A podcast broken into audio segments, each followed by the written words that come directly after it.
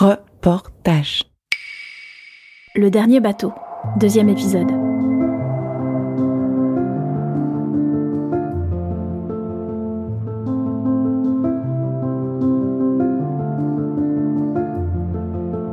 C'est déjà la deuxième fois que je séjourne seule dans le petit village est groenlandais d'Itokortormit pour écrire un film dont je ne sais plus très bien ce qu'il devrait raconter.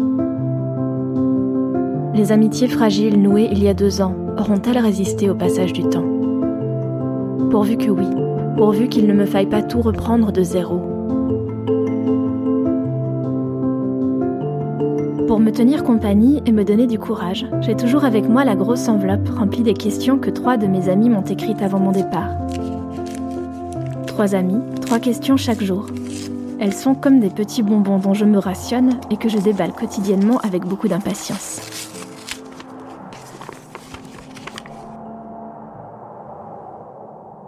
Comment tu construis la confiance avec les gens que tu espères filmer? C'est une bonne question. Je pense que c'est en passant du temps. Je pense que c'est en passant du temps sans la casquette du réalisateur. Euh, je pense que ce qui fait que ce qui fait que je fais des films, c'est avant tout que j'ai envie de les faire et que j'ai euh, que c'est ma curiosité personnelle qui, qui, me pousse à, à, aller vers ces sujets-là. C'est pas le fait d'en faire un métier, de faire de l'argent avec. Euh, de, je vois pas ça comme un métier en fait. Et donc c'est en montrant aux gens que je suis pas en train de de bosser, en passant du temps avec eux, en échangeant, en, en leur confiant des choses aussi parfois, en, essayant le plus possible de, de, contrer ce rapport de force que je trouve que la caméra impose. Donc euh, à mon avis, ça se fait avec le temps. Et c'est pour ça que je suis de retour ici, et c'est pour ça que je suis de retour ici sans caméra.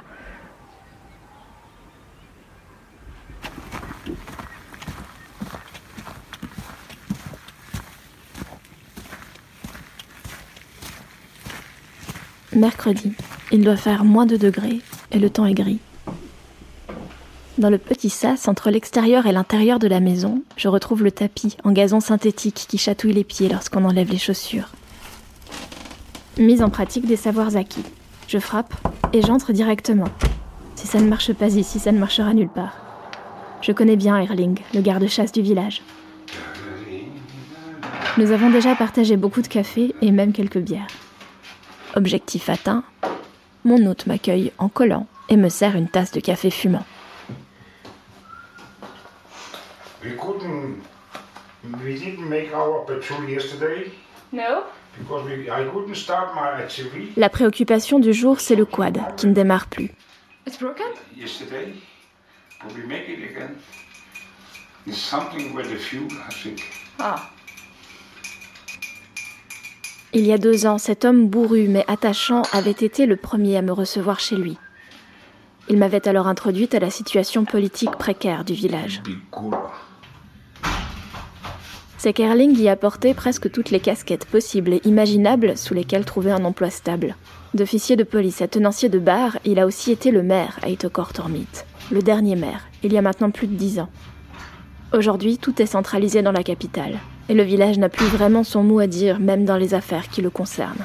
Pourtant, Erling continue de dépenser une énergie considérable pour faire valoir les intérêts de la communauté. Il se bat entre autres pour la construction d'un nouvel aéroport, plus proche, qui leur économiserait l'étape de l'hélicoptère, particulièrement coûteuse. Mais aussi pour le développement d'activités touristiques autour de la chasse et de la faune locale. Il n'est jamais à court d'idées. Maybe also we can make some safari,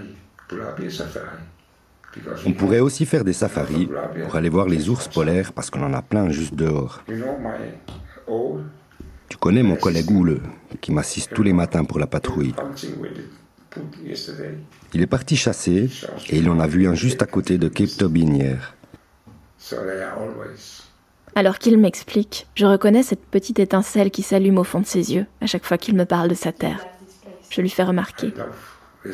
J'adore cet endroit. I arrived from here when I was 10 years old. Je suis parti d'ici quand j'avais 10 ans. Je suis allé à l'école au Danemark et puis à Nuuk. Greenland. J'ai travaillé sur la côte Est. Et puis je suis revenu ici en 89. J'étais policier, je devais travailler ici juste une année et je ne suis jamais reparti. Je suis né ici, je vis ici et c'est ici que je veux mourir.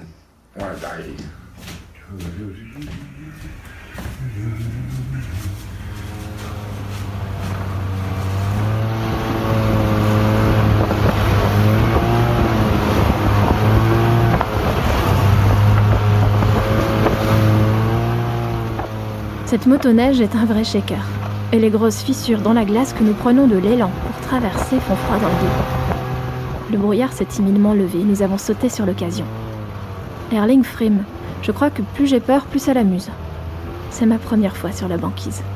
Je tâche de me maintenir sur le siège arrière, accroché de toutes mes forces aux poignées de part et d'autre de l'engin.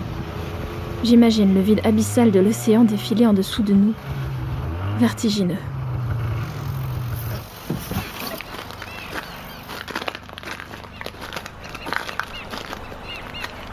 Notre destination, c'est Cape Tobin, un village voisin abandonné depuis les années 90. Beaucoup des anciens habitants vivent désormais à Itokortormit. Cape Tobin est devenu leur village vacances.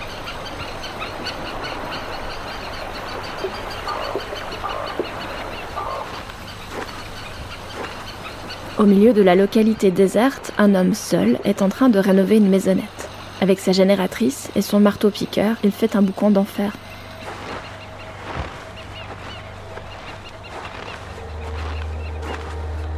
Un peu plus loin, la résidence secondaire d'Arling fait face à la banquise. Elle est constituée de trois pièces, dont on voit qu'elles ont été ajoutées l'une après l'autre. Le toit est couvert de lames bitumées, comme sur presque toutes les constructions alentour, et les parois extérieures, en bois, sont peintes en jaune. Mais la couleur s'écaille battue par le vent et par la poussière qu'il soulève en été, et révèle qu'avant, elle devait être rouge. À l'intérieur, les murs sont couverts de photographies. C'est cosy et accueillant, mais il y fait aussi froid que dehors. C'est donc dehors que nous buvons un nouveau café en profitant d'une vue imprenable sur le fjord Skoresbysund.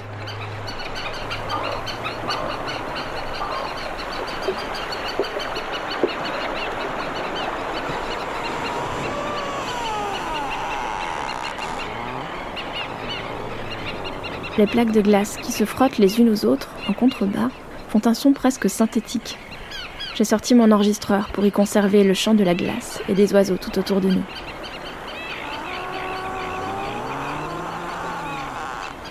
Mais Erling, lui, a plutôt envie de discuter. I have my little radio with battery. Just when I, I like. Il me parle du silence qu'il apprécierait tant. But after my ex-wife left me, I didn't going inside the house in three years. Il repense à son ex-femme avec qui il a construit la maison et qui s'en est allé vivre sur l'autre côte pour suivre un emploi. Les photographies à l'intérieur de la maison sont celles de la famille qu'il formait avec leurs cinq enfants. All the picture, all the thing from from his time is still in the wall. Il me dit que pendant longtemps, il n'a plus pu y entrer, tant leur vision le rendait triste. It's going too fast. This time. Devant nous, dans un espace d'eau libre, des oies sauvages se font la cour.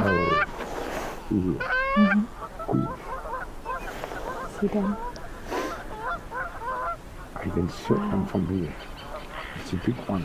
Alors que je m'émerveille, Erling, lui, s'imagine déjà les manger. One is leaving.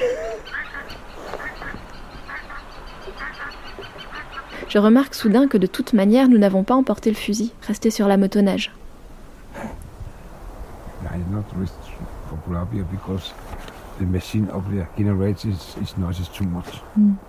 Il me rassure. Aujourd'hui, nous n'avons rien à craindre des ours. Les machines utilisées plus haut font trop de bruit pour qu'ils n'osent s'en approcher. Mais une fois encore, je constate qu'ils s'amusent à laisser planer le doute. Last week my son was here alone. Yeah. There was just on the, on the outside. Big one. Ok. They go the other side. He just stay here. Parce qu'il m'informe aussi que la semaine dernière, Son fils en a vu un qui se promenait juste devant la maison.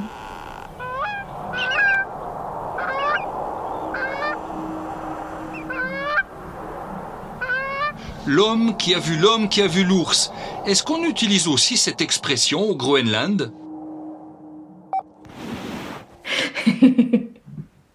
Non, on l'utilise pas. Par contre, on parle beaucoup de l'homme qui a vu l'ours. L'homme qui a vu l'ours, c'est celui qui a droit à la meilleure partie de l'ours. C'est pas l'homme qui le chasse, c'est pas l'homme qui le tue, c'est l'homme qui l'a vu en premier. Ça, c'est la tradition. Donc on parle beaucoup de l'homme qui a vu l'ours. Et l'homme qui a vu l'homme qui a vu l'ours, en théorie, c'est celui qui arrive en deuxième sur les lieux, et donc il a aussi une part, il a aussi droit à une part du butin. Sauf erreur, on partage en cinq. C'est les cinq premières personnes qui ont vu l'ours, qui ont droit à une part du butin. Donc à une part de l'animal.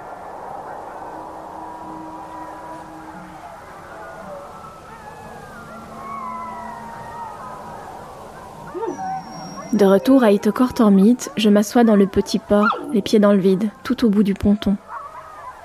L'accueil que m'a réservé Erling est un cadeau. Il a de toute évidence envie de partager. Si je ne sais toujours pas où je vais avec l'écriture de ce film, je mesure ma chance d'avoir un camarade de jeu, car je sais d'expérience qu'ici, il est difficile d'occuper son temps lorsque personne ne vous invite à partager le sien.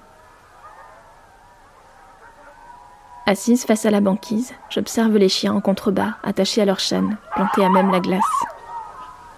Un homme s'affaire autour d'un traîneau. Le départ semble imminent.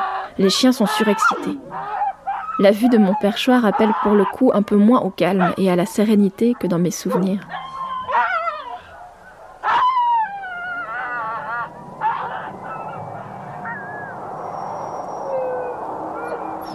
J'avais l'habitude de venir rêvasser ici il y a deux ans, mais le fjord était alors liquide. J'étais fascinée par le spectacle étrange et hypnotisant des bouquets de phoques qui dansaient sous mes pieds. Fraîchement chassés et ficelés ensemble, les longs corps sombres aux yeux globuleux étaient bercés par la houle, gardés là au frais avant d'être mangés. Ils étaient encore habillés de leur magnifique peau marbrée, grise et blanche, celle que j'aime tant caresser sur mes bottes. Deux attelages sont maintenant prêts au départ et s'élancent sur la banquise.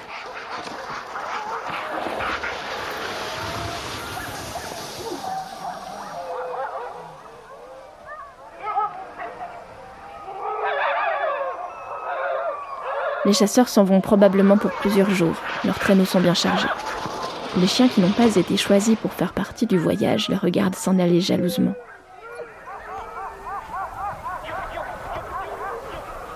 La tradition de la chasse est encore très vivante ici. Les phoques, les bœufs musqués, les oiseaux marins font partie des menus quotidiens, mais aussi certains cétacés comme les narvals, ou encore les morses et les ours polaires. Parce qu'ils sont protégés, leur prise est soumise à des quotas stricts, réévalués chaque année. Au même titre que la faune et la flore, les traditions ancestrales sont ainsi préservées. Parce qu'au-delà du vide dans les estomacs, c'est tout un pan de la culture inuite qui serait menacé de disparition si ces communautés devaient cesser de chasser. Le système de valeurs, le rythme de la vie calqué sur celui des saisons, la connaissance des bêtes, de la neige, de la glace qu'il faut apprendre à lire, mais aussi les rêves, les loisirs en famille ou encore les simples raisons de se réjouir. Le spectre entier de tout ce qui existe dans cet espace entre le fusil du chasseur et l'assiette de sa famille serait à revoir. Et puis, je n'ose même pas imaginer la dépression profonde dans laquelle plongerait Mitty ou Erling s'ils devaient renoncer au matak, la graisse de narval cru dont on se délecte ici, ou encore à un ragoût d'ours polaire mijoté durant des heures. Mitty, chez qui j'ai finalement osé aller boire le café, en est particulièrement friande. Elle me dit qu'elle adore la viande d'ours polaire. C'est délicieux. Tu n'as jamais goûté? Je devrais t'inviter. C'est vraiment bon. C'est pas comme lorsque tu manges du bœuf musqué, par exemple. Tu sens tout de suite que ça te réchauffe de l'intérieur. Tu le sens dans tes mains, dans tes pieds, dans tout ton corps. Je ne sais pas comment ça se fait, mais c'est bon pour nous de manger de l'ours durant l'hiver. C'est probablement pour ça que l'ours vit bien en Arctique.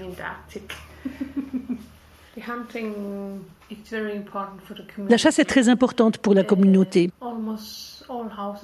Il y a un chasseur dans pratiquement chaque maison, ou en tout cas dans chaque famille. C'est une bonne chose pour nous de pouvoir subvenir à nos propres besoins plutôt que de tout devoir acheter au magasin. Pour venir ici, j'ai emporté mes propres réserves de nourriture.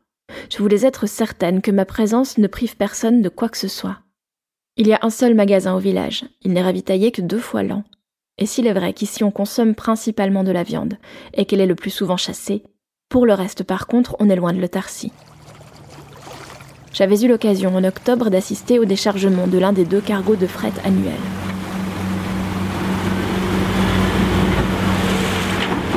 C'est un moment impressionnant, d'une rare effervescence.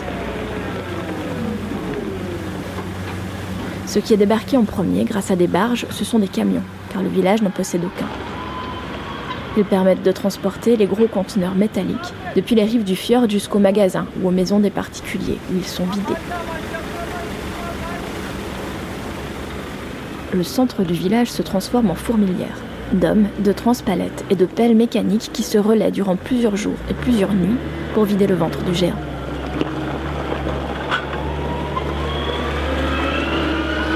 Avant qu'il ne ravale ses conteneurs vides, ses barges et ses camions. Son départ est alors salué par un feu d'artifice. Les deux livraisons ont lieu en août et en octobre. Elles amènent les vivres, évidemment, mais aussi tout le reste.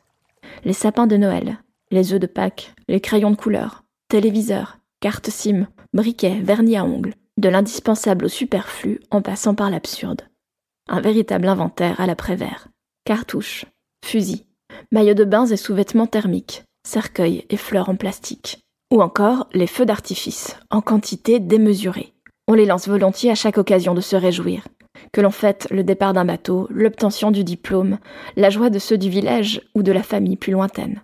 La première chasse victorieuse d'un jeune garçon est elle aussi annoncée à tout le voisinage par une joyeuse cacophonie de lumière criarde et de pétards fumants. Pourtant, elle marque de moins en moins souvent le début d'une carrière. Mon fils veut devenir chasseur, mais on lui a dit non, tu vas pas devenir chasseur. En tout cas, pas tout de suite. D'abord, tu finis ton école. Être chasseur ne veut pas seulement dire savoir tuer les animaux. Ça implique aussi de savoir gérer les quantités de viande que tu vas pouvoir vendre, de faire des calculs de rentabilité, d'être capable de payer pour l'électricité, le chauffage. C'est pas parce que tu es chasseur que tu n'as pas de facture à payer.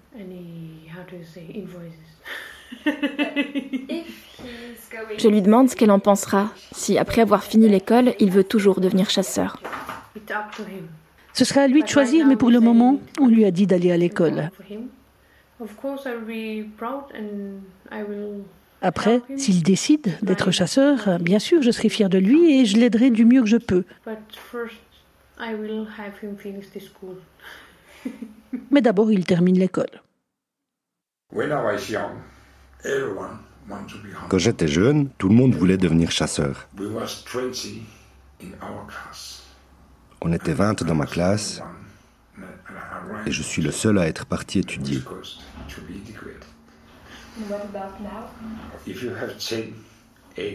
À présent, sur 10 garçons, 8 vont partir pour étudier ailleurs, deux peut-être vont rester, et éventuellement ils deviendront chasseurs. La communauté a beaucoup changé ces 20 dernières années. Si les jeunes ne deviennent plus chasseurs professionnels, ça n'est pas par manque d'intérêt. C'est parce que cela ne rapporte plus ou presque plus d'argent. Ça n'est bientôt plus un métier. Ils ne sont qu'une petite dizaine au village à parvenir à en tirer un revenu. C'est dans les années 80 que tout a basculé. Brigitte Bardot et sa croisade contre la chasse aux phoques sont passées par là.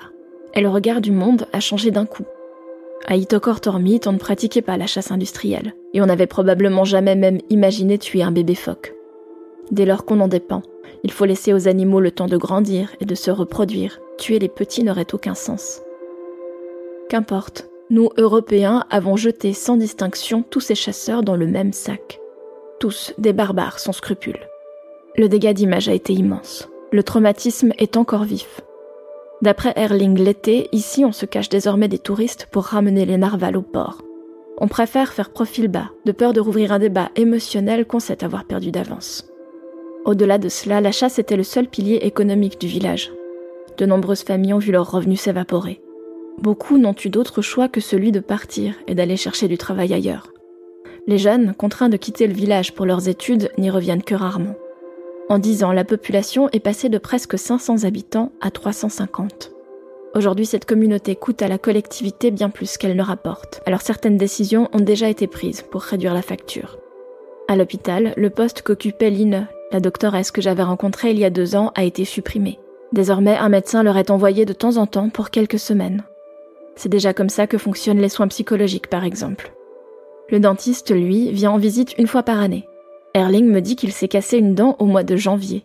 Il doit attendre le mois de septembre pour se la faire arracher. En fait, c'est un cercle vicieux. Plus le village se vide, plus il devient facile de justifier des coupes budgétaires, qui rendent alors la vie de ceux qui restent moins agréable et font naître l'idée de s'en aller voir ailleurs. Sur le long terme, la situation semble difficilement tenable, mais personne ne sait au juste où se situe le point de bascule.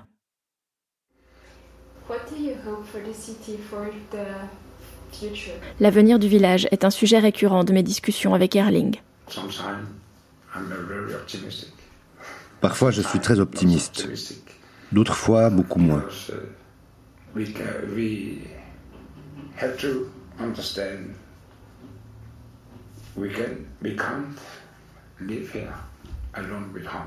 On doit admettre qu'on ne peut plus vivre ici uniquement de la chasse parce qu'on ne peut plus l'exporter nulle part. En Europe et dans de nombreux pays, nos produits sont interdits. Alors ça n'est pas facile. Pour le futur, j'espère qu'on pourra développer le tourisme dans les 5 à 10 prochaines années. J'espère vraiment, parce que si on n'arrive pas à amener les touristes ici, alors je ne suis pas très optimiste quant à l'avenir du village.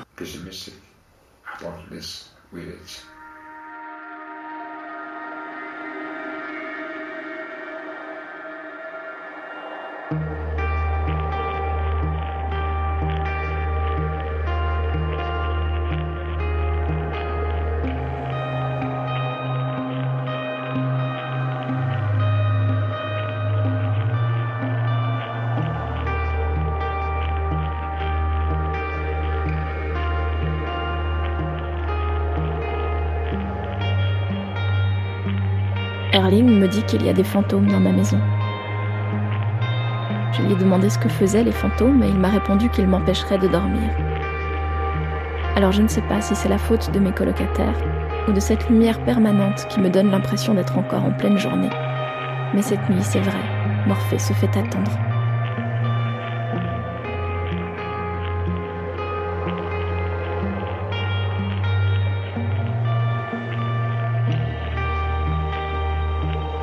Pour meubler mon insomnie, j'ouvre mon ordinateur et je me plonge dans l'un des documentaires que j'ai emportés. Village at the End of the World, village au bout du monde. On me l'a conseillé plusieurs fois, mais je ne l'ai encore jamais vu. Il parle d'un village, sur l'autre côte, qui se bat pour maintenir sa pêcherie ouverte, condition pour ne pas disparaître.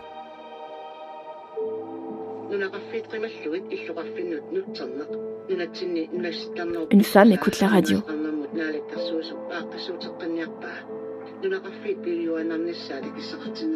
On y entend que la volonté du gouvernement est désormais de cesser de soutenir les villages qui ne sont pas économiquement viables.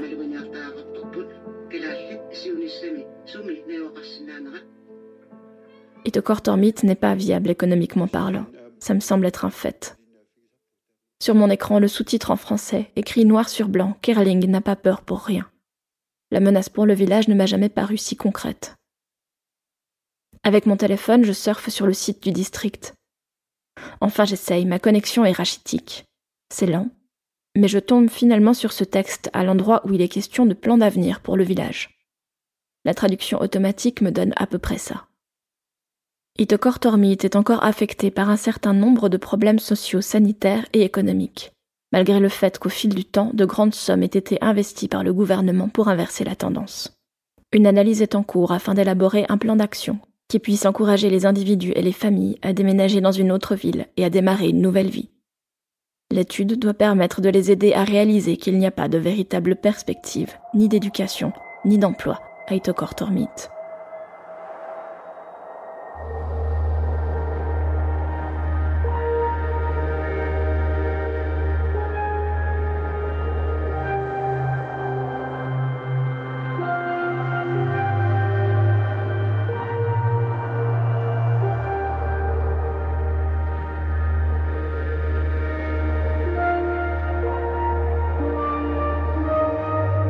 Historiquement, Itokortormit est un pion. Un pion décisif, d'abord placé là par le Danemark pour couper l'herbe sous le pied du concurrent norvégien. Un pion que le gouvernement groenlandais, désormais libre de le faire, pourrait choisir de retirer pour s'alléger dans la course à l'indépendance.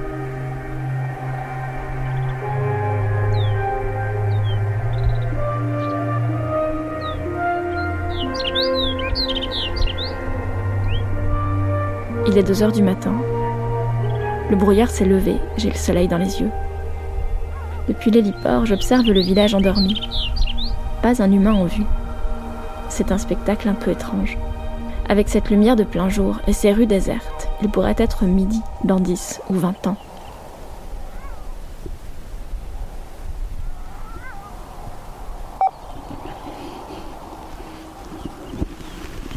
Tokortormit, en groenlandais, ça veut dire le village des grandes maisons. C'est un village qui existe depuis 1925, sauf erreur. Il a été pratiquement habité du jour au lendemain par des Groenlandais d'Amasalik en majorité. Amasalik, c'est une ville qui est plus au sud, sur la côte est. À ce moment-là, la Norvège et le Danemark se battaient encore un peu pour savoir à qui était le Groenland, et le Danemark manquait de présence euh, sur la côte est. Donc ça l'arrangeait bien d'ouvrir un village ici. Le village, il a été habité pratiquement du jour au lendemain. Les gens sont arrivés par bateau.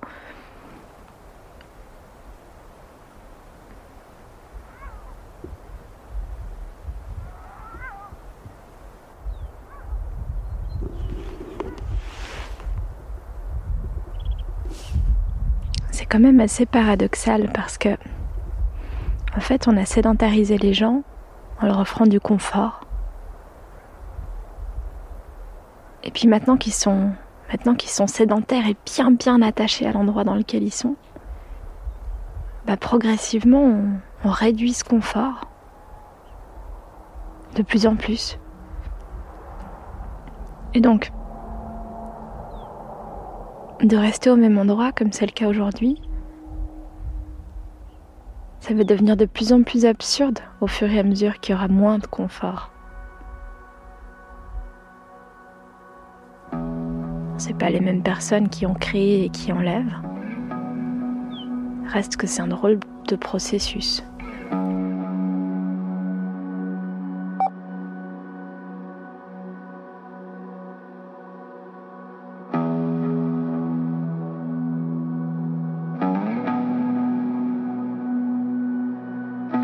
Depuis la colonisation du Groenland, les autorités danoises se sont évertuées à modifier le mode de vie groenlandais pour apporter une amélioration, du changement et un développement.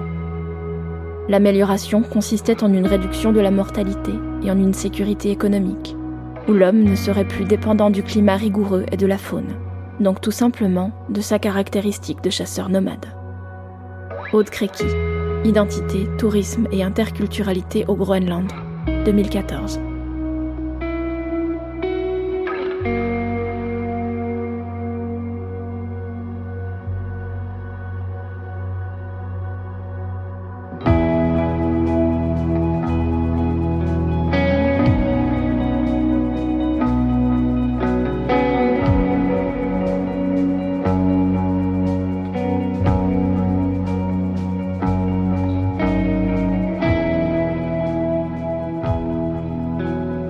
Bateau, un podcast reportage. Écrit, monté et réalisé par moi-même, Marie Geyser. Accompagné par Laure Gabu. Mixé et spatialisé par Note Record. Sur la base d'enregistrements captés entre 2017 et 2019. Avec la voix de Michael Pfenninger, Erling et Raphaël Choumi, Mitty. Des questions d'Anna Elmorf, Thierry Clémence et Peter Huntel. Compositions originales Cédric Liardet Musique additionnelle Caleb Fridge, Sounds Like Sender. Avec le soutien de la FSRC et de Suisse Perform, de la Fondation Michalski et de la ville de Neuchâtel.